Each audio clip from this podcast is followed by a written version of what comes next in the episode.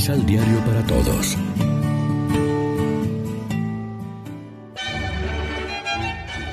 Proclamación del Santo Evangelio de nuestro Señor Jesucristo, según San Mateo.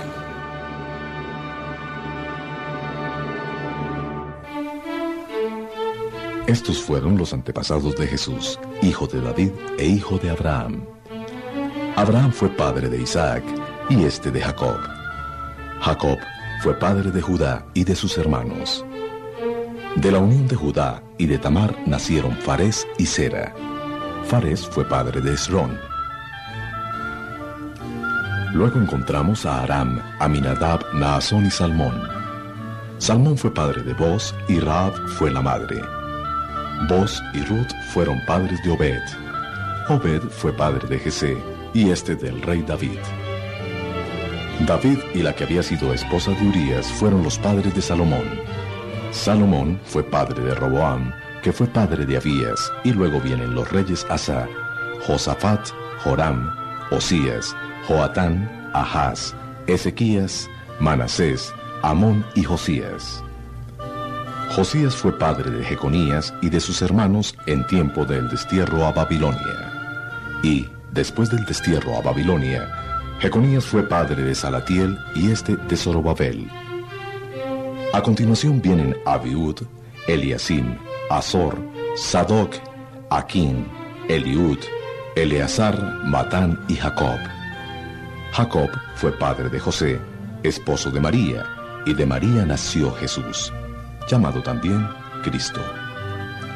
De modo que las generaciones desde Abraham a David son catorce, catorce las de David hasta el destierro de Babilonia, y catorce desde este destierro hasta Cristo. Lección Divina Amigos, ¿qué tal? Hoy es viernes 17 de diciembre y a esta hora, como siempre, nos alimentamos con el pan de la palabra.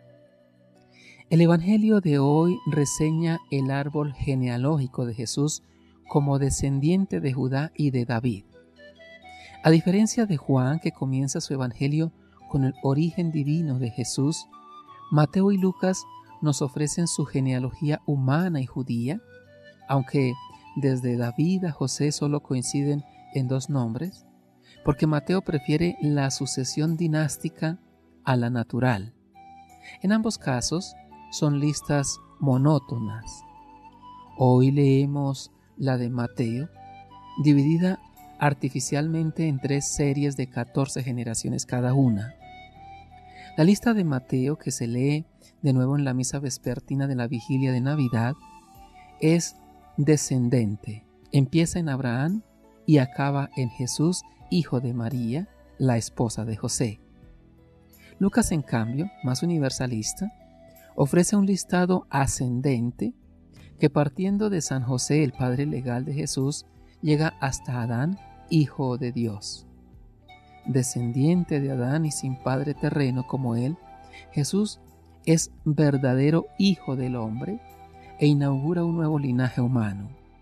Él es el hombre nuevo, el nuevo Adán, que significa hombre, como expone San Pablo en su carta a los romanos.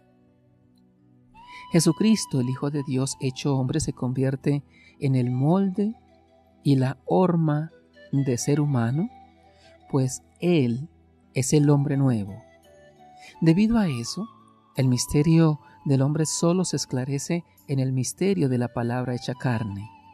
Adán, el primer hombre, era figura del que había de venir, Cristo, el nuevo Adán, en la misma revelación del Padre y de su amor, manifiesta plenamente que es el hombre al propio hombre, descubriéndole la altura de su vocación.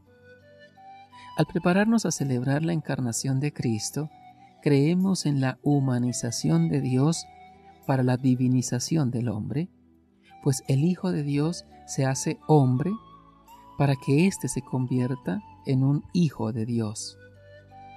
Reflexionemos. ¿Qué tanto valor damos a la relación entre el Antiguo y el Nuevo Testamento para comprender la economía de la salvación? ¿Nos interesamos por los orígenes de nuestra fe en la historia de Israel? Oremos juntos. Hacemos nuestro el deseo de la liturgia de hoy. Oh sabiduría que brotaste de los labios del Altísimo, abarcando del uno al otro confín del mundo y ordenándolo todo con firmeza y suavidad, ven y muéstranos el camino de la salvación. Amén. María, Reina de los Apóstoles, ruega por nosotros.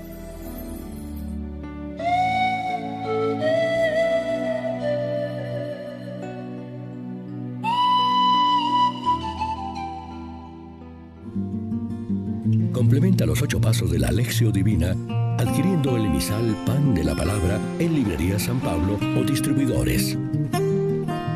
Más información www.sanpablo.co Pan de la Palabra. Vive la reflexión.